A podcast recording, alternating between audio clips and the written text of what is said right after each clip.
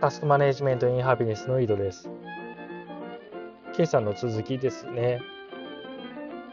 うん、ちょっとあんまり、また取り留めなくなると思うんですけど、まずチェックリストというものが、異なる意味の場にいる、まあ、人に、またそれとは異なる意味の場にいる人と同等の行動を取れるようにするための、リストであるという話をしました。で、これがなぜそのインテント、意図につながるのかというと、飛行機の設計者の話を思い出してみてください。飛行機の設計、まあ飛行機に限らないですけど、設計っていうのはその設計者の意図を反映しますよね。つまり、意図を発揮していれば、チェックリストはいらなくなるっていう話です。で、これは、えー、省力化の話をしてないですよ。省力化、さらに省力化したいんだったら、それチェックリスト使えたらいいと思いますよ。でも、チェックリストまみれになる必要はないっていうことですね。自分が行うことに意図を発揮していれば、チェックリストは必要ないと。でもまあ、話はそう簡単じゃないですよね。それは今朝話したように、あまりにも分業化が進みすぎてるわけです。だから、なぜこれをするのかがわからないことも、まあ、いっぱいありますよね。なんか行政手続きするにしても、な、なんでこれ書かなきゃいけないのかとか、いうのありますよね。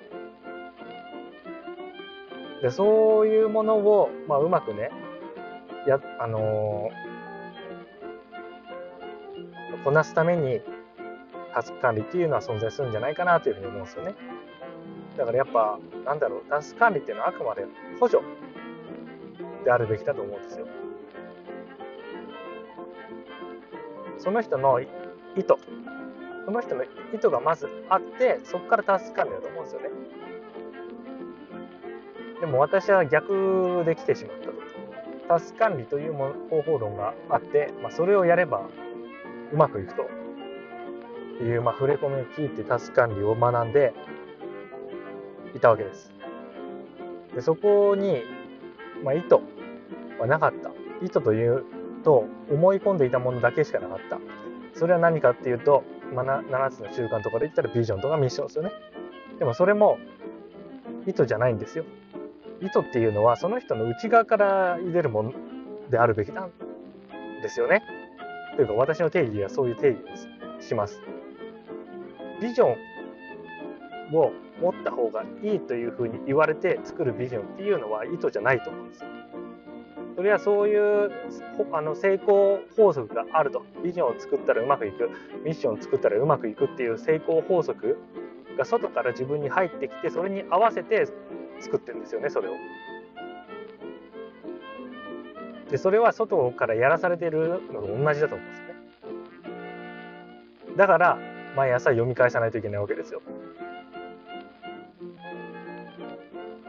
で、まあそう、だここがね、またそんな話は単純じゃないところで、それを本当にその信じて、100%信じてる人、つまりもう信仰になってる人は、それでうまくいくと思うんですよね。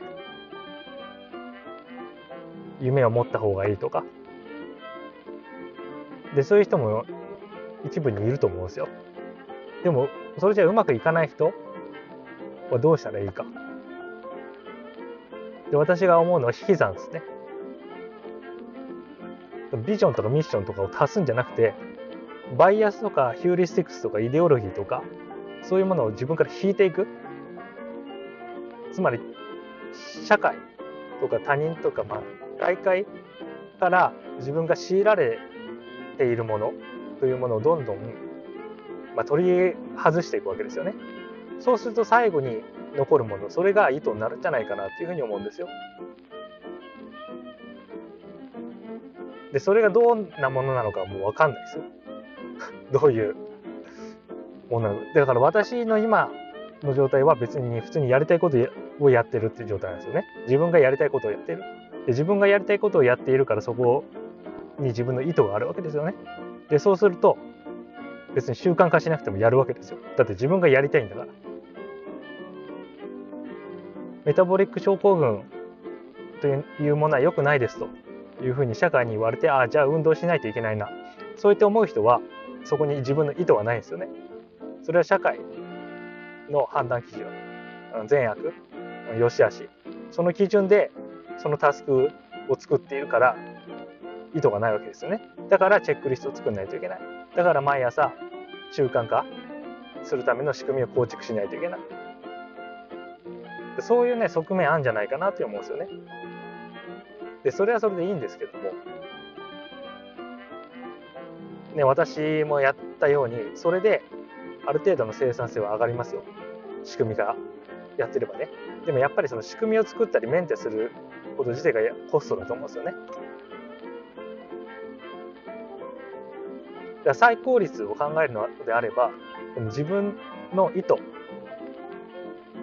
からなるタスクの割合をできるだけこの1日の中で増やすっていうのがいいのかなというふうに思うんですよね。だから intent driven なわけですよね。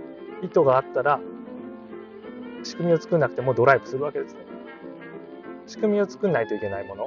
それは別に自分がやりたくないことだと思うんですよ。やりたくないことを管理するのが既存のタスク管理だって言ってるのは、まあ、そういう意味ですね。でもう一つあるのが、その自分のが意図してそれをやらないと、疲れるってことです。やらされてる感があると疲れるっていうのいうのが、なんだろう。まあ私が最近感じてることですね。その被害者意識があると疲れてしまう。でインテント、意図っていうのは別の言葉使ったら、なんだろうな。まあ、イニシアチブを取るってことですよね。そう。7つの習慣で言ったら、あれ最初だっけ？主体的ってことですよ。すべてにおいて。主体的じゃないからタスク管理の仕組みが必要になるわけですね。チェックリストが必要になるわけですね。